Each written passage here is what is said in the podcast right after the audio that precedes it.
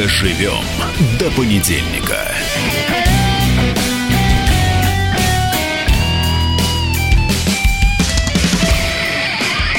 Доброе утро всем, кто нас не слушал раньше. Всем, кто нас слушал раньше, тоже доброе утро. И тем, кто нас теперь тайком слушает, приехав на работу, отвлекаясь от служебных обязанностей, но все равно как бы при, там приложился ухом к э, телефону, да, или, допустим, компьютер подключил тайно, тайно значит, наушники как-то еще, который не может не слушать радио «Комсомольская правда». Мы, э, то есть я, Максим Шевченко и Валентин Алфимов, да. мы обсуждаем самые важные события текущих дней. И, конечно, на самом деле для каждого разумного человека, который хоть как-то заинтересован в политике и в общественном деле, хоть как-то ассоциирует себя с Россией, там, не знаю, с бывшим Советским Союзом, с Украиной, вообще вот с чем-то таким, что для нас, для всех имеет значение – важнейший сегодня день, потому что сегодня в Париже, несмотря на забастовки, несмотря на акции протеста, которые парализовали, как говорят, французскую столицу, об этом мы поговорим во второй части нашей программы, начнутся переговоры э, в Елисейском дворце, четырехсторонние в формате, значит, с участием э, Франции, Германии, России и Украины об мирном урегулировании украинского конфликта. Да, ждем, И мы все следим. ждем с терпением. Главная новость дня, вообще это главный саммит года. Здесь, ну, мне кажется, не для, может для меня это безусловно, поскольку я это на моих глазах все происходило. Там убивали и моих друзей, и знакомых, и я видел убитых детей, разрушенный Донецк. Это все осталось как бы в голове, понимаешь, этот и 14 год, и зима 15 года, Дебальцево и все такое прочее. Я никогда не испытывал некой радости от того, что гибли там солдаты украинской армии. Mm-hmm. Война есть война, но э, я, кстати, могу сказать, что многие бойцы ДНР не испытывали никакой радости от этого, вот убивая ну, а какая тут радость там хлопцев своих. Ну, да, то, то есть это братоубийственная бойня должна прекратиться. Мы Естественно, для меня вот есть условия лично. Э, я вот считаю, что без гарантии прав политических, гражданских, тех, кто защищал Донецкую и Луганскую народные республики, никакого урегулирования быть не может. Если кто-то в Киеве полагает, что сейчас вот мы там все подпишем, а потом приедем и начнем их там, как говорится, прессовать, то это глубокое заблуждение, мне так кажется. А вот Сергей Лавров, собственно говоря, министр иностранных дел России дал свой комментарий, высказал свои ожидания, Сергей Викторович, от э, встречи в Париже. Давайте послушаем, на синхрон есть, как я понимаю. Да.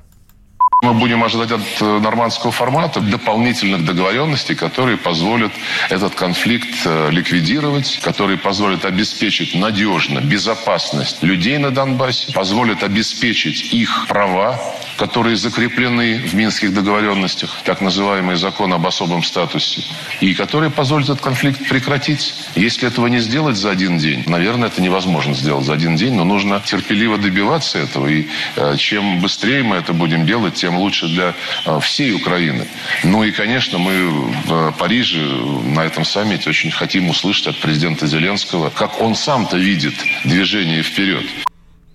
Ну, позиция российского МИДа, это Сергей Лавров, министр иностранных дел страны, как всегда, взвешенная и Попросим прокомментировать четко. Марию Владимировну Захарову, официального да? представителя Министерства иностранных дел России, вообще с какими ожиданиями, как бы детально Россия идет на эти переговоры, что мы ожидаем. И сейчас у нас есть ряд вопросов, которые мы обязательно Марии сейчас зададим. Доброе утро, Мария. Да, здравствуйте. Здравствуйте. здравствуйте. Скажите, пожалуйста, вот а, мы сейчас слышали позицию, значит, э, Сергея Лаврова, министра иностранных дел России. Хотелось бы детали. Вот вы можете нам там приоткрыть какую-то завесу над, допустим, вот такой вопрос. Как осуществляется в этой ситуации подготовка встречи Э, в контактах с украинской стороной. Там или вы приезжаете в Париж, и никто не знает, какая позиция украинцев, какие документы, что они готовы обсуждать, что не готовы, является ли это дипломатической какой-то тайной, и вы будете играть, как говорится, как за покерным столом, или все-таки идет какая-то предварительная подготовка, согласование, чтобы не обсуждать того, что вызовет какую-то скандальную реакцию или может вызвать такую реакцию? Вы знаете, этот вопрос, а, мне кажется, мы задавали а, публично неоднократно на протяжении всех тех месяцев, которые прошли момента выбора украинского президента, нового президента Константина Зеленского, а, который тут же заявил о необходимости встречи в нормандском формате. Вот ровно этот вопрос, что будет обсуждаться, какие итоги э, нормандского формата заседаний на высшем уровне следует ожидать э, с точки зрения украинской делегации, мы ставили в, э, в наших заявлениях и в ходе ответов на вопросы и так далее, и так далее. Э, с нашей точки зрения э, необходимы шаги, которые должна предпринять украинская сторона – они не нуждаются в каком-то новом обсуждении или уж тем более выработке э, новых документов, заявлений, соглашений и так далее. Все очевидно, и все достаточно просто. Одновременно, конечно, и не без сложностей, но простота заключается в одном. Необходимости реализации того, о чем договорились. О чем договорились стороны, подписавшие соответствующий документ, Минские договоренности, который прошел Совет Безопасности ООН. Сложно, конечно, это реализовать на практике. Так все обещания, которые даются, размашистые, широкие, потом не просто э, реализовывать в жизни, воплощать их в конкретных делах. Вот, собственно говоря, ваш вопрос, он также задавался и нами. Для чего нужны встречи, договоренности э, или ожидания новых договоренностей, неких, когда есть уже принятые, которые нужно реализовывать. Но настаивал на этом украинская сторона.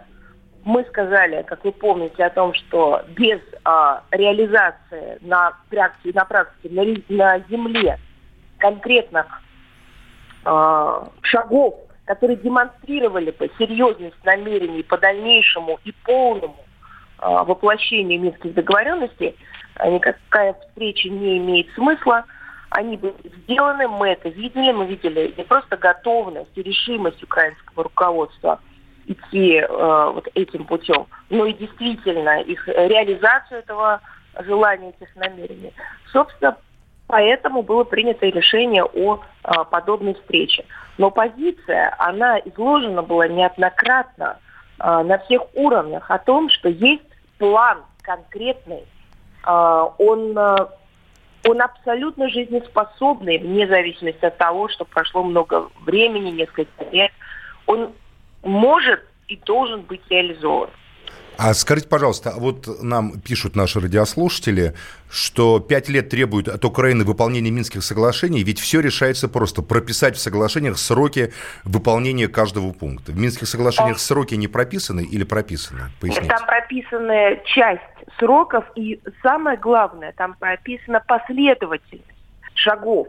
То есть это не шаги просто в их наборе. Они увязаны э, в соответствующей очередности – и, конечно, есть и соответствующие сроки.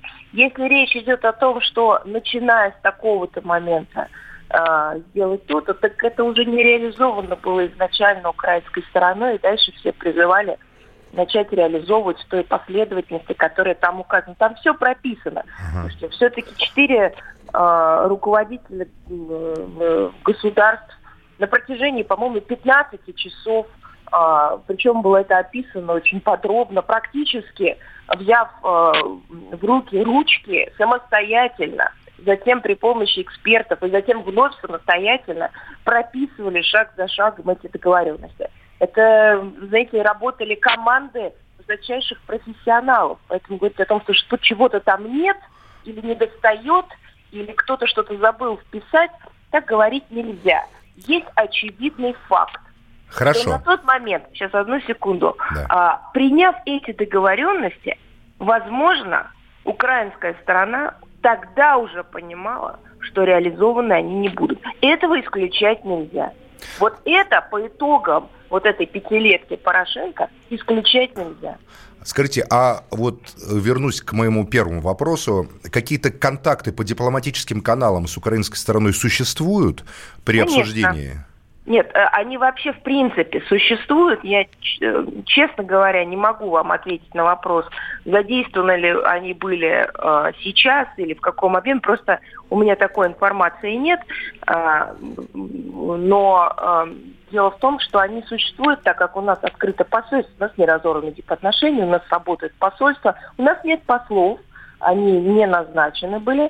Э, после того, как э, предыдущие уехали и покинули э, в связи с соответствующим решением стран свои посты, но посольства на уровне временных поверенных, они работают и контакты осуществляются. Другое дело, что в большей степени мы обслуживаем решения и обслуживали до недавнего времени такие очень деструктивные решения украинской стороны по разрыву очередных соглашений, которые существовали и работали между нашими странами. В основном на это было направлено деятельность посольств. И э, направление нот, э, нот протеста в связи с, э, допустим, э, тем, э, как националисты э, угрожали российским дипломатам, э, обливали посольство, громили машины и так далее. Э, Мария, вот короткий да. вопрос, э, ну, он, он такой из области веры, да? Вот вы верите, как опытный дипломат, что удастся достичь сегодня каких-то реальных прорывных соглашений в Париже? Вот еще раз, эти вот такие прорывные, по-настоящему глобально прорывные договоренности были достигнуты пять лет назад. То есть осталось где, просто их воплотить. Где реализация? Где, а, где реализация? Весь вопрос не в новых договоренностях, не в новых заявлениях. Весь вопрос в силе воли украинских Спасибо. Спасибо вам большое. Спасибо, Мы прерываемся да. на новость. Спасибо. Мария Захарова была с нами. Иркутск. 91,5. Воронеж. 97,7. Краснодар. 91,0. Тюмень. 99,6. Анапа. 89,5. Владимир. 104,3. Барнаул. 106,8. Екатеринбург. 92,3. Санкт-Петербург. 92,0. Москва. 97,2. 97,2. Радио «Комсомольская правда». «Комсомольская правда». Слушает вся страна. Слушает вся страна. Доживем до понедельника. А, украинская тема стабильно волнует наших радиослушателей, мы это просто видим, да, по интересу к этому, да? потому что на самом деле эта война коснулась всех и каждого. До сих пор в сознании не укладывается, как это вот так вот. Россия, Украина, и вдруг там какая-то война, что такое? Мы же с детства знаем фильм «Освобождение», там от фашистов, Советскую Украину освобождаем, генерал Ватутин, какие-то загадочные бандеровцы там есть. И тут внезапно мы обсуждаем, как нам прекратить конфликт, внимание, с Украиной и войну внутри Украины, да? А, хотелось бы услышать, конечно, украинскую сторону. Мы постараемся дозвониться до экспертов туда, э, в Киев э, и... Э, что ждут там? Что ждут а, там? Что ждет украинская узнали, сторона да, от сегодняшней встречи? Россия, Мария Захарова нам да, об этом очень рассказала. Важно. Внятно и ясно. А что с той стороны? Как там относится? Потому что у нас иногда не очень просто узнать об этом по российским медиа, прямо скажем. Хотя у нас приглашают же стабильно украинских экспертов, одних и тех же, правда. Мне кажется, над этими экспертами которые, все смеются уже. А, ну, они так себя ведут смешно просто зачастую, понимаешь? Они вместо внятного изложения позиции... При всем уважении, да, при, при всем, всем уважении, уважении к тому же господину Кофтуну, он отстаивает свою позицию. Да. Вот, но мне кажется, что не хватает нам экспертов, а, в том числе украинских, с, про, с про украинской а, точки зрения на российских телеканалах. Ну, главное, чтобы адекватных. Я про украинское это вот что имеется в виду? Потому что это политически, понимаешь, у Украины многолика.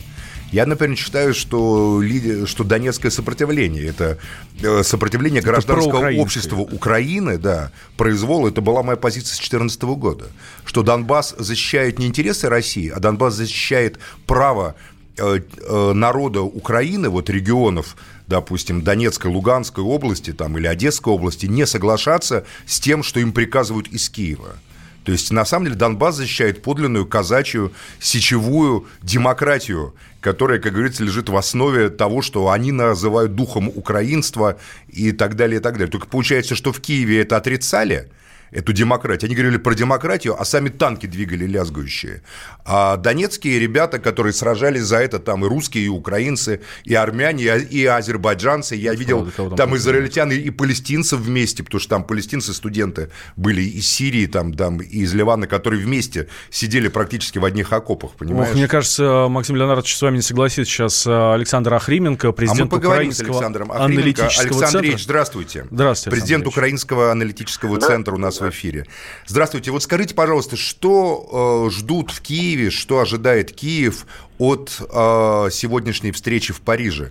Я так видел от отрывок из программы Савика Шустера, где президент Зеленский был, и рейтинг, который у Савика выставляется в программе уважения к его позиции, к ожиданию мира, был огромен, по-моему, 93 или 95, какие-то невероятные цифры были, да, даже для программы Шустера. Нет, ну, конечно.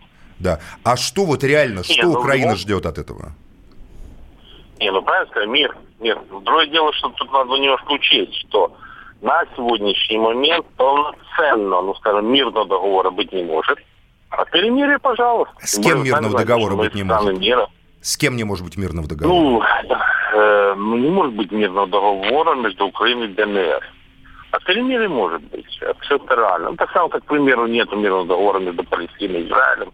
И масса, ну, Нагорный Карабах, Армения, можно перечислять все точки мира, а перемирие абсолютно и перемирие действительно ждут. Люди ждут, Слушайте, но ну, перемирие было подписано в Минске, правда, вот у нас Мария Захарова была до вас в эфире, было перемирие, первое перемирие в сентябре 2014 года, второе было на фоне дебальцевских боев, подписано два перемирия было. Перемирие-то уже есть, или вы считаете, что война продолжается? Не-не-не, не, нет, смотрите. Перемирие, когда перестанут стрелять. Ну, слово перемирие, под логикой это называется, прекращается цель. Пока на сегодняшний момент стреляют. И, в принципе, Зеленский, когда выступал за и его там окружение, постоянно заявляет, что наша цель парижской встречи прекратить, чтобы не стреляли. И, в принципе, это действительно устраивает. Ну, я думаю, это устраивает и жители ДНР и ЛНР, естественно, потому что, я думаю, ну, естественно. вряд ли они любят обстрелы. И, соответственно, и жители Украины. Так что в данном случае... Не, можем называть это мир. А политическая интеграция, мире, вы что, не, не готовы? Вот политическая интеграция, то, что прописано в Минских соглашениях, гарантия неприкосновенности, значит, там гарантия безопасности, амнистия, постепенный заход на границу, значит, представителей украинского государства при соблюдении там вот пунктов, которые предшествуют этому заходу, это что, вы считаете, не может пока быть предметом обсуждения? Ну, ну, ну если бы сейчас был Пушилин, он сказал, да вы что, пацаны, как же? А как ну, слушайте, здесь а не Пушилин, здесь находится Максим а Шевченко наши... и Валентин Алфимов, и ну, говорю, там ну, ну, многочисленные это, радиослушатели. Это невозможно. Это, ну, поймите, ребята построили свою маленькую страну, своим контрабандом, своими э, войсками, своими понятиями. А теперь вы хотите, чтобы они это все отдали. Кому? Зачем?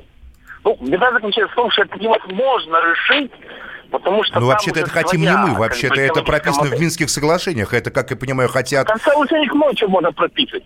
А это не хотят ни в ДНР, ни в ЛНР, ни в России. А, а вы этого хотите? Контрабанда выгодна всем. Вы этого Понимаете, хотите? Вы в Киеве, в Киеве, вы этого хотите в Киеве? Нет, нет, нет, мы это хотим. А понимаете, если ситуация, э, давайте так, Э, понятное дело, что я уверен, что если даже сказали, хотите решение Приднестровского вопроса? Да, конечно. Никак. Хотите решение Джаму Кашмир? Хотим. Никак. То же самое здесь. Беда заключается в том, что там уже сформировалась своя экономическая модель. Сформировали свои царьки, князьки, свои интересы. И сейчас ну, то же самое можно сказать и про Киев, Украина, понимаете? Россия. Что у вас сформировалась своя экономическая модель, свои царьки, князьки и так далее. Не-не-не, стоп, стоп, стоп. В Киеве экономическая модель всегда была, если будет, и однозначно, как и в России, это олигарх. Но здесь получился нюанс. Здесь ребята решили сыграть против олигархов. Да, они сыграли. Проиграли, но, к сожалению, исправить уже ничего нельзя. Но на сегодняшний день, смотри, какая ситуация. Ну, говорите, восстановить. Пожалуйста. Боевики складывают все оружие. Но мне говорят, не, не. А кто нам суточно платить будет за то, что мы с оружием? Вопрос. А кто будет платить нам за то, что мы контрабанду гоняем? Вопрос. А как будем делить а контрабанду? А, куда, Вопрос. а вот куда гоняют контрабанду? Не в Украину ли гоняют контрабанду? Да как куда? В Россию, в Украину. А Украину, то есть в Украину все-таки? То есть есть и с украинской стороны партнеры, Нет, Россию, партнеры в этой не, контрабандном не, процессе, правда ведь? Нет, рельсы в у всех и в России, и в Украине. Так может начать, а как говорится, врачу исцелиться сам? Понимаете, может параллельно начать, как говорится, процесс, там процесс борьбы как? с контрабандой? Вы что? А откат? Вы хоть понимаете, сколько на этом зарабатывает? Вот, ну, я понял. Человек зарабатывает приблизительно 200%. А вы приходите и говорите, знаешь, пацан, все, ты теперь будешь работать на шахте за зарплату. А на контрабанде зарабатывать не будешь. Да ты что, ненормально что Спасибо. А Александр Ильич Охременко, президент Это украинского... Разные ну, нельзя же так делать. Аналитического центра у нас был. Спасибо, Александр Ильич. Мы прекрасно поняли, как э, аналитики, некоторые, по крайней мере, в Киеве относятся к этим процессам. Узнаем теперь, как относится э, Третья ЛНР. сторона всей да, этой Родион истории, да, очень Валерьевич важная. Мирошник, дипломатический советник главы Луганской Народной Республики у нас на связи. Родион Валерьевич, здравствуйте. Доброе утро. Доброе утро. Вы слышали вот э, Александра Ах... Ахременко его позицию, да? Ну, к сожалению, только последние, наверное, пару mm-hmm. предложений, но э, основной-то лозунг господина Охрименко это денежки. Охрименко. Вот, да. Поэтому никакого другого фильтра, который бы, который бы он мог объяснить процессы, которые происходят э, на Украине, как бы и на территориях, я вряд ли от него когда-либо слышал, потому что ага. я не первый раз слышу позицию господина Охрименко. Ну да, он не как бы все сводит к какому-то интересу, к какому-то интересу, как же так, какой может быть мир, когда есть интерес. Да, интерес интересы всегда, Но... на, как на конфликте, на войне, на самом деле всегда кто-то зарабатывает. Но вот мне хотелось задать вопрос конкретно, я как бы прекрасно э, помню и там эти вот обстрелы Луганска, Стаханова, там Алчевска, там и так далее, да, все эти э, трагические события 2014 года, 2015 года. А скажите, позиции жителей Луганской Народной Республики, которую вы представляете, думаю, что вы также понимаете позицию жителей Донецкой Народной Республики. Вы хотите э, от реализации этого процесса, чтобы сейчас в Париже были подписаны какие-то конкретные конечные соглашения, которые запустит Минские соглашения, по итогам которых вы интегрируетесь обратно в Украину? Ну, если я вам скажу э, социологические данные, которые у нас есть и которые мы мониторим постоянно ситуацию, настроение людей, живущих и в Донецкой, и в Луганской народных республиках, то, скажем так, минимум где-то в районе 70% людей не воспринимает никакие украинские проекты. То есть на протяжении практически вот уже шести лет, когда со стороны Украины обстреливаются территории, которые душатся экономической блокадой, идет э, жесточайшая информационная война и давление, э, вот полное, скажем так, нивелирование позиций интересов людей, то они полностью не признаются право людей иметь свою точку зрения, иметь какие-то политические взгляды или видеть политические ориентиры. Конечно же, это не вызывает никакого а, положительного отношения у людей. И никто со стороны а, вот, республик конструктива, особенно в украинской позиции, не видит. Потому что Украина, скажем так, есть самая главная проблема. Отсутствие доверия а, обязательствам Украины, которая многократно их нарушила. То есть будь то за подписанные договоренности, будь то а, словесные договоренности. То есть, ну, даже сейчас, когда господин Зеленский едет в Париж, он а, и описывает, какими могут быть выборы на территории, то он тут же даже нарушает те обязательства, которые Украина подписала уже при нем. То есть, когда Кучма подписывал э, формулу Штайнмайера, в которой однозначно написано, что выборы проводятся по специальному украинскому да, закону, да, и да, они да. являются внеочередными. То есть это уже что, то есть э, Зеленский Что логично, что разумно свои на самом деле в этой в кризисной а он-то ситуации. едет, а он-то едет с предложением, а давайте проведем совместные выборы по украинскому законодательству. Это априори быть не может. Поэтому сейчас речь идет об особом статусе. Потому что это противоречит нельзя- той формуле, по которой он едет в Париж, в частности, правильно? Формуле Штайнмайера. Ну, он, я не знаю, по какой формуле он едет в Париж, на самом деле, потому что он озвучивает некую формулу Зеленского, которая там состоит из 7 или 8 пунктов, и ни один из них не совпадает с Минскими соглашениями. Ну, давайте Они так, вот смотрите, у, что-то у нас осталось, да. Родион, у, у нас, у нас осталось 30 секунд, но, в принципе, ведь Зеленский лучше Порошенко. А, По риторике. По действиям нет. По действиям мы пока не видим ничего сверхъестественного, чтобы сильно радикально отличало его от Порошенко. Единственное, изменилась риторика. Родион Спасибо. Мирошник с нами был Родион на связи. Мирошник. Политика, Владимир Путин приехал в Японию на саммит большой... экономика, Покупательная способность тех денег, которые вы... аналитика, Что происходит правильно, а что происходит неправильно. технологии, В последнее время все чаще говорят о мошенничестве с электронными подписями. музыка. Всем привет! Вы слушаете «Мир музыки». Радио «Комсомольская правда». Слушает вся страна. Доживем до понедельника.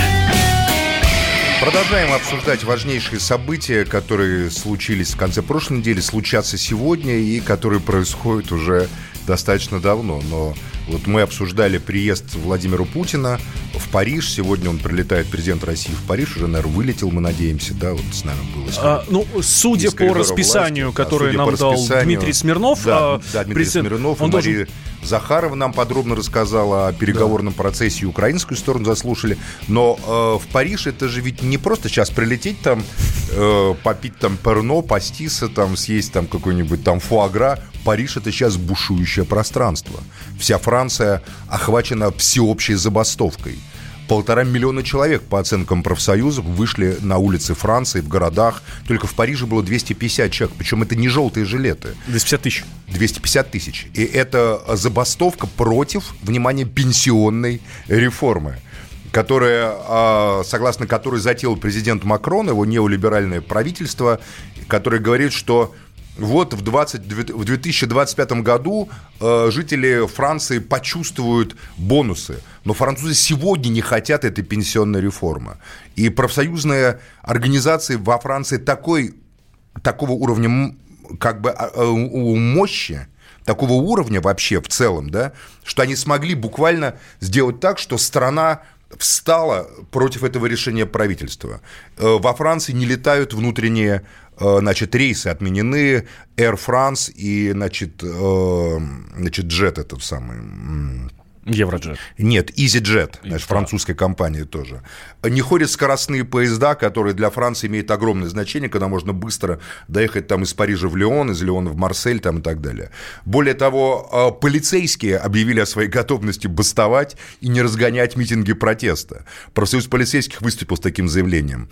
А, бастуют, естественно, студенты, потому что студентам, особенно Сорбонна, ну дай только возможность, как говорится, побастовать и помитинговать. За любой кипиш, а, да, как у нас вот говорят. Кажется, что там, ну ладно, ну, бас, ну поездов нету, метро там не работает частично, можно доехать на машине. Пробки, говорят, вокруг Парижа растянулись на десятки километров. Кто-то пишет о сотнях километров. Но мы будем надеяться, что диспетчеры не бастуют, чтобы Владимир Владимирович мог спокойно Нет, прилететь. Ну, я туда. думаю, что правительственные самолеты, все-таки правительственная авиация такого уровня по какому-то особому графику, она не зависит, наверное, от диспетчера в аэропорту там Шарль-де-Голь или Орли, но само по себе вот это восстание французской нации против э, значит, неолиберальных замыслов правительства, это, мне кажется, вещь, которую необходимо просто понять. И вот мы дозвонились до Карин Климан, замечательного французского социолога и ученого. Карин прекрасно говорит по-русски, потому что много лет прожила в России. Недавно Карин не пустили в Россию. Да, мы обсуждали Да, в аэропорту мы это обсуждали, да. выразили свою солидарность. Из-за того, что Карин ехал сюда прочитать именно лекцию о протестах, массовых протестах, и кто хочет, может прочитать прекрасное интервью Карина, ее статью, которая опубликована, в частности, и в «Новой газете», эта лекция о, о пробуждении так называемого молчаливого большинства тех социальных слоев, которые были угнетены, лишены голоса, голоса, которыми не занимались политические партии и так далее. Но сегодня они обретают голос в этой борьбе за свои права. Карин, доброе утро. Доброе утро. Что у вас происходит во Франции? Расскажите, на самом деле ситуация настолько апокалиптическая, как нам видится из России, или это, в принципе, какое-то нормальное событие для Франции, где борьба за гражданские права является нормой жизни во, во многом, на мой взгляд? Не, ну, во-первых, вы все правильно рассказывали, примерно так и выглядит, но немножко слишком апокалиптически, потому что люди продолжают жить нормальной жизнью, то есть большинство, я бы сказала, да, э, и, э, ну, нельзя сказать, что забастовка это нечто нового для Франции, это время от времени происходит. Вот такая э, тотальная всеобщая забастовка? Ну, было, было дело в 95, э, да, в 95-м году. Все-таки очень раз, э, давно, почти 20, да. там, 5 лет назад. Ну да, да. Но я имею в виду, что э, такое бывает. То, что новое, наверное, это то, что, как вы сказали, также э, люди... Э, нового качества, да, да. А я люблю ваше выражение, опроверженное большинство, они вышли, которые до этого никогда э, не занимались политикой, даже многие из них э, не ходили голосовать, и впервые в своей жизни приняли, вообще узнали, что такое забастовка и что они могут тоже бастовать. То есть это э, глубинное, я бы сказала, движение, которое за, затрагивает в том числе низы общества, которые до этого были довольно пассивными. А можете рассказать Они... нам детально да. о требованиях э, лидеров забастовки? Все-таки эту забастовку, как я понимаю, организуют профсоюзы, да? которые во Франции имеют очень большую историю, там еще идущую от 19 века. Э, в чем главное требование к правительству? Главное требование, ну, повод, я бы сказала, не повод, главное да. требование, а повод. Повод – это протест против э, реформ, пенсионной реформы.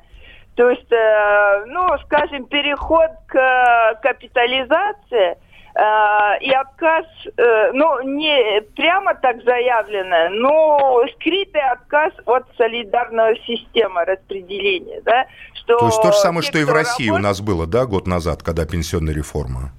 Э, нет, ну, якобы, якобы правительство заявляет о том, что не, не собирается тронуть э, возраст выхода на пенсию, но де-факто так и будет происходить, потому что стоимость э, пенсии будет зависеть от того, насколько много и долго человек работал. Поэтому вот это вызвало такое э, недовольство. Но это, знаете, это последняя капля, потому что э, все это время, все эти годы, и э, особенно под Макроном, под правительством Макрона, эти неолиберальные реформы шли достаточно бурно, и э, люди хотят сказать, ну, стоп, да, надоело, хватит, мы э, должны что-то предпринять, чтобы это остановить. А французские власти готовы слышать людей? Ведь мы вот, я читаю там, что там правительство выделяет какие-то там десятки миллиардов евро на какие-то субсидии социальные. Так это или, или не так? Правительство идет навстречу бастующим, навстречу протестам? очень мелко э, оно делает уступки, и оно делало уступки, э, знаете, кому? Желтым жилетом в большей степени. А к профсоюзам э, наше правительство э, привыкло, э, и как но с 95 -го года уже не было случая, когда правительство шло на встречу профсоюзным требованиям. Поэтому э, тут посмотрим, все зависит от того, э, будут ли контролировать протест полностью профсоюзы, как э, довольно бюрократизированные структуры, да, либо э, или или же э, получится э, сохранить этот дух народного восстания, да, который единственный может напугать правительства. А вот что это за группы, которые мы видим по телевизору в центре Парижа, устраивают бои с полицейскими, буквально настоящие погромы, там вот я читал на площади Республики, значит, были там настоящие бои, там поджигали машины и так далее. Что это за группы вообще такие?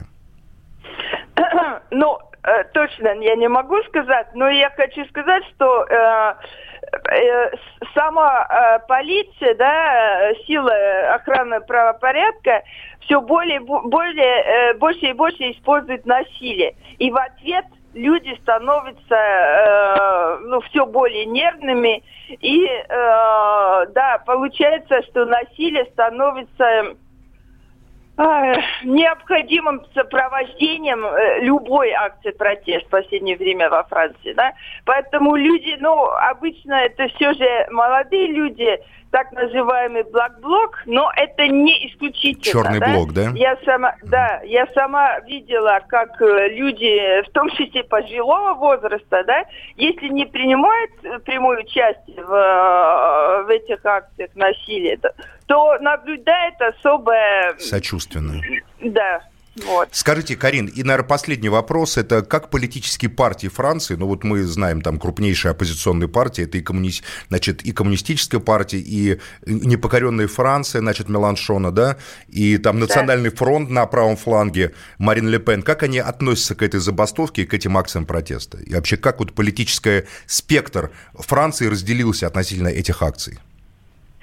Ну, в этот раз, так же, как профсоюзы вошли в протест, да, в, несмотря на то, что они долго игнорировали желтых жилетов, потому что им не по духу, скажем так, да, в этот раз профсоюзы да, даже возглавляет, скажем, э, протест, они в большом количестве участвуют в демонстрациях. Также и политические партии э, вернулись в протесты и тоже в большом количестве участвуют. Это касается левых партий, о которых вы говорили, mm-hmm. да? Э, а, а Ле Пен, то есть крайне правый, она заявляет о поддержке, но на улицу не выходит. Это удивительно, конечно, с двух флангов, и с правого, и с левого фланга, значит, поддерживают опять социальное движение. Напоминает немножко 30-е годы. Да, 20-30-е годы в той же самой Франции, то, что привело когда-то к Народному фронту Леона Блюма, и на противоположном фланге были фашисты тоже. Оба выступали против, значит, либерального такого демократического э, парламентского традиционного большинства. Прав я или не прав?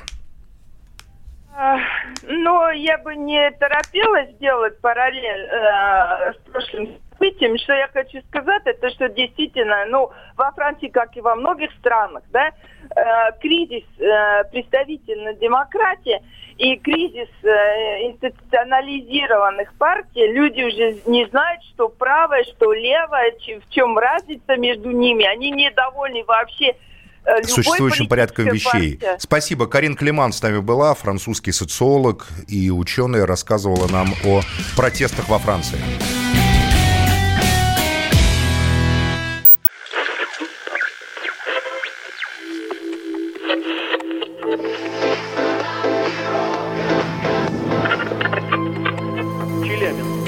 95,3. Пятигорск, 88,8. Самара, 98. Новосибирск 98,3. Ставрополь 105,7. Краснодар 91,0. Красноярск 107,1. Благовещенск 100 ровно и 6 десятых.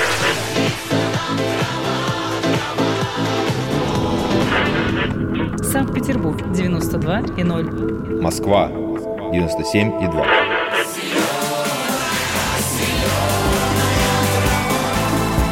Радио «Комсомольская правда». Слушает вся земля. Доживем до понедельника. Заканчиваем мы с Валентином Алфимовым понедельник.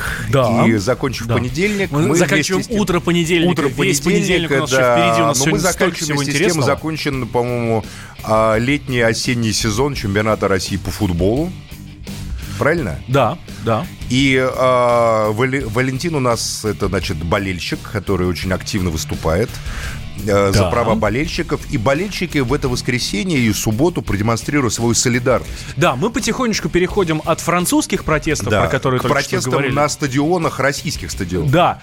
Я, честно говоря, не ждал такого. А, мы помним, мы на прошлой, на прошлой неделе... неделе мы обсуждали, как там, значит, прессовали в Питере а что там у нас происходит? А, у нас все хорошо.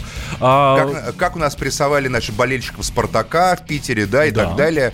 И у нас был Андрей Малосолов, из, известный один из лидеров знаешь, армейского фан-клуба, да, таких теоретиков. Он бывший... И вы так, и мне так смешно было Бывший наблюдать... лидер ВОП, это так на минуточку Всероссийское объединение болельщиков. Да, все, есть, ну, между ну. вами такой был такой, такой диалог, почти нормандский формат. Коренной Спартак. Только для своих. Коренной конь, значит, так, друг другом так обсуждали. И тут внезапно болельщики разных клубов выразили солидарность с болельщиками «Спартака». На мой взгляд, это очень интересный процесс. Да, объединились. Э, объединяемся мы не только на матче сборной, но и вот сейчас болельщики других клубов, практически всех клубов страны, э, у кого, ну, есть какое-то более-менее весомое организованное боление, да, объединились и покинули стадионы. Покинули стадионы, э, про, А это как-то действенное вообще событие? То, что вот сколько ушло? Ну, на каждом стадионе, наверное, от нескольких сотен до нескольких тысяч ушло. Да, да это было очень красиво. Конечно, меня восхитил Петербург в этом плане. Болельщики что, «Зенита», да? Да, э, потому что они всегда очень красиво болеют, их всегда очень много, вираж, э, а вот меня, знаешь, что... что за воротами, всегда битком, и они все дружно на 30-й минуте оставили два баннера, на одном написано, значит, фанат не преступник, на другом а, верим в команду, ну, в общем, вот там а, что-то вот именно в поддержку «Зенита». И все ушли, все. Представляете, 60-тысячный стадион, трибуна за воротами, ну, сколько она там, 10 тысяч, да, да, может быть там. И они все встали и ушли. И абсолютно пусто, пустой стадион. Такая же история была э, вчера, вчера последний матч, последний матч тура, э, матч Спартака, э, который завершал всю эту историю, а с болельщиков Спартака все это началось. Да, матч Спартака с Ростовом, который Спартак безвольно проиграл, совершенно ужасно, 4-1. По этому поводу уйти и так был. Э, вот, да, но тоже на 30-й минуте все собрались и ушли. И меня, Хорошо, кстати, Валентин, удивило... а такой вопрос, я вот этот вопрос меня всегда мучил. А вот я часто вижу, как между болельщиками разных клубов существует какая-то война. Безусловно. Из-за чего эта война существует? Потому как как за можно клубы.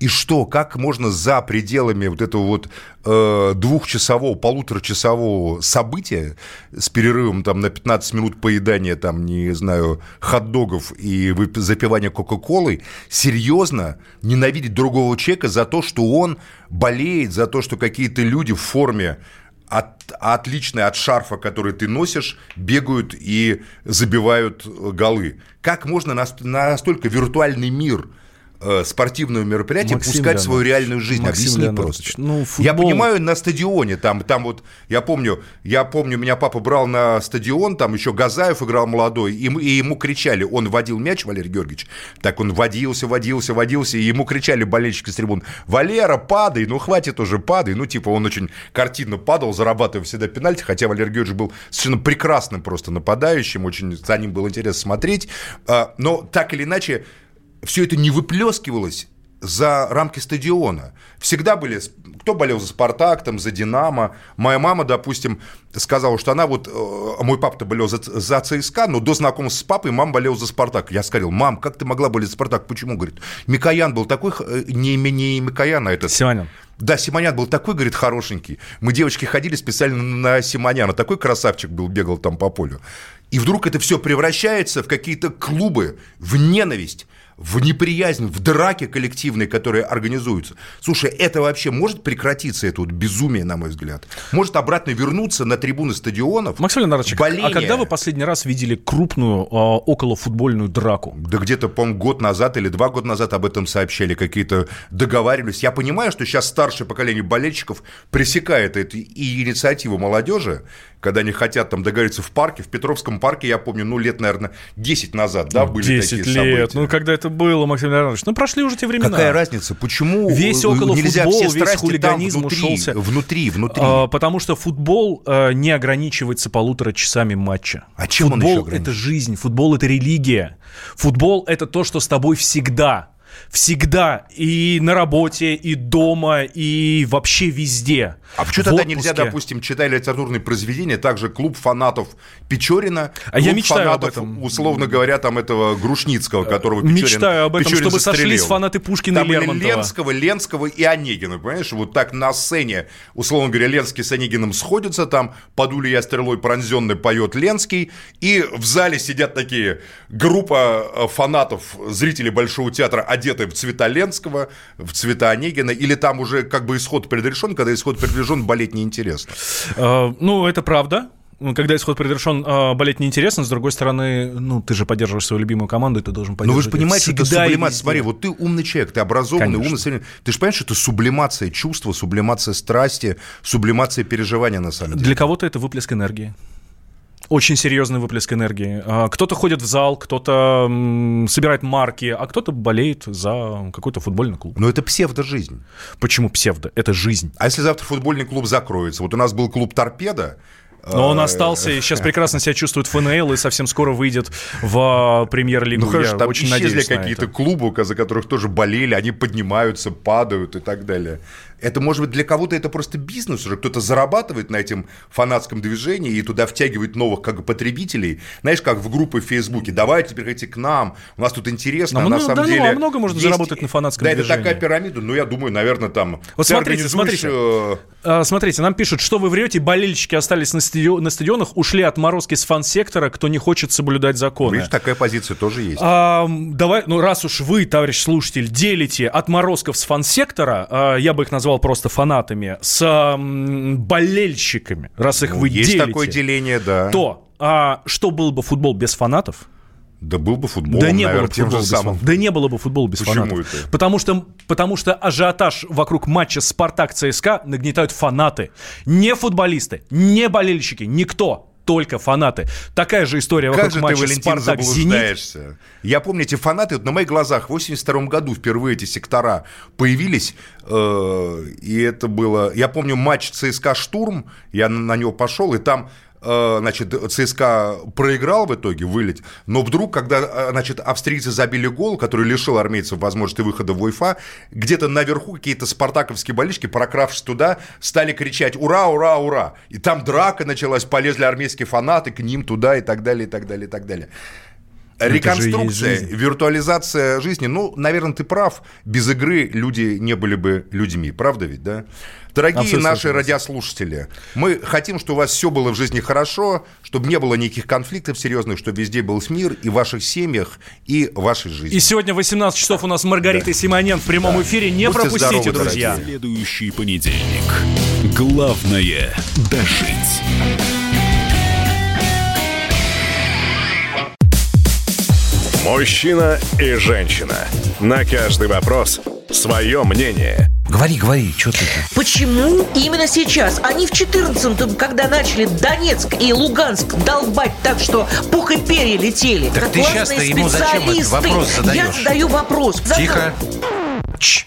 Накал страстей на радио «Комсомольская правда». Семейный подряд Норкиных в поисках истины. По будням в 9 вечера. Просто о сложном в программе «Простыми словами». Да я не Америку открываю. Я, я не понимаю, когда этот беспредел закончится. Не знаю.